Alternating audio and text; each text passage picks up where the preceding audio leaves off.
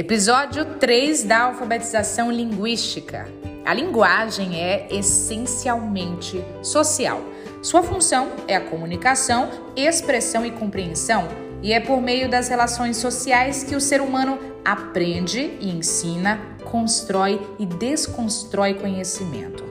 As ações de linguagem se materializam em um gênero determinado a partir do gênero e suas características, podemos nos aproximar dos conteúdos veiculados por ele, conhecer a estrutura comunicativa do texto em questão, buscar regularidades em relação a outros textos de um mesmo gênero e reconhecer as marcas da posição enunciativa do seu autor. Nesse sentido, os discursos são produzidos de acordo com as diferentes esferas e a competência linguística dos sujeitos está relacionada aos gêneros do discurso. Quando nos comunicamos, adequamos a nossa fala à situação da comunicação. Da mesma maneira, produzimos textos orais ou escritos, diferenciando uns dos outros, pois são produzidos em condições diversas de comunicabilidade. E olha só, a gente tem um exemplo de professora que tem utilizado o podcast com seus alunos, inclusive para trabalhar gêneros textuais. É com você, Thaís Soares.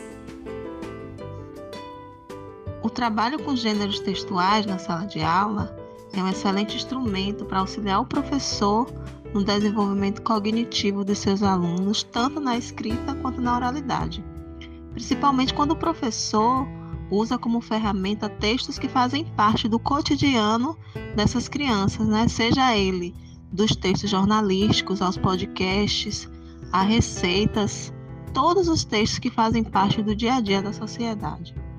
E essa diversidade de, te de gêneros textuais trabalhados com os alunos na sala de aula traz um repertório que possibilita uma produção textual de qualidade e muito rica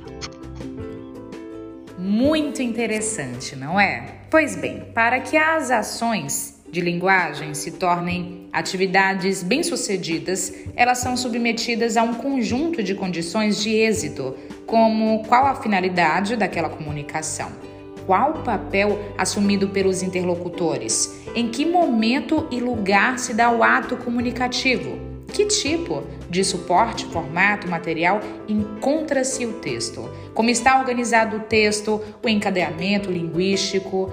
Quais recursos linguísticos são mais adequados para essa atividade verbal especificamente? Perpassando por esse processo, desenvolveremos alfabetização linguística. Observadas essas condições e funções para a comunicabilidade, professores, professoras é momento de elaborar uma sequência de ensino para desenvolvimento do projeto, delineando todas as etapas do processo de estudo e criação do programa em podcast com os alunos e alunas, desde a intencionalidade pedagógica, os objetivos, os recursos, a metodologia até a produção final e avaliação geral do desenvolvimento da sequência. Como sugestão e fonte de pesquisa para a elaboração da sequência de ensino, ouçam o podcast 1, podcast Sequência Didática como Metodologia Ativa de Aprendizagem.